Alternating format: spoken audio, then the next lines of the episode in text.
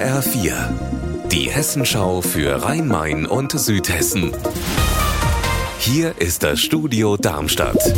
Mit Sascha Lapp, hallo. Bürger Sternchen innen oder auch Anwohner Doppelpunkt innen in Texten zu gendern, das ist für die einen heutzutage unverzichtbar, für die anderen verschandelt es die deutsche Sprache. Deshalb hat schon vor längerem die Gemeinde Münster im Landkreis Darmstadt-Dieburg alle Gender-Sternchen aus offiziellen Schriftstücken verbannt und jetzt zieht Groß Zimmern nach. Silke Sutter.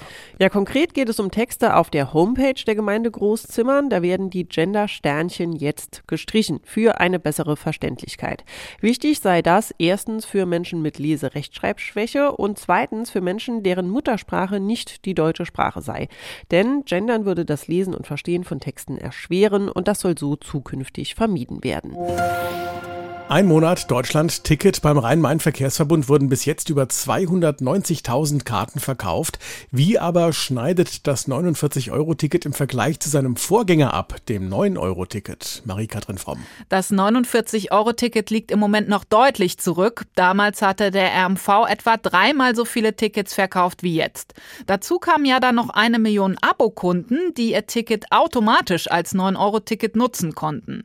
Und von denen zögern jetzt noch viele viele. Von ihnen sind erst 140.000 bisher zum Deutschlandticket gewechselt. Da ist auf jeden Fall noch Luft nach oben. Den Verkehrsverbünden fallen ja durch das Deutschlandticket Fahrgeldeinnahmen weg, weil es so günstig ist.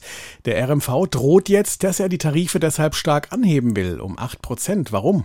Im Vorfeld des 49-Euro-Tickets gab es ja viel Streit um die Finanzierung des ÖPNV insgesamt. Denn die Verkehrsverbünde wollen mehr Geld, um das Angebot auszubauen in Zukunft. Und der RMV sagt jetzt, wenn es nicht mehr Geld gibt, müssen wir eben die Fahrpreise erhöhen. Das würde nicht das Deutschlandticket betreffen, sondern Einzelfahrscheine. Die würden nach diesen Plänen zum Jahreswechsel steigen um 8 Prozent. Der Aufsichtsrat berät Mitte Juni darüber, ob das so kommt oder nicht. Unser Wetter in Rhein-Main und Südhessen.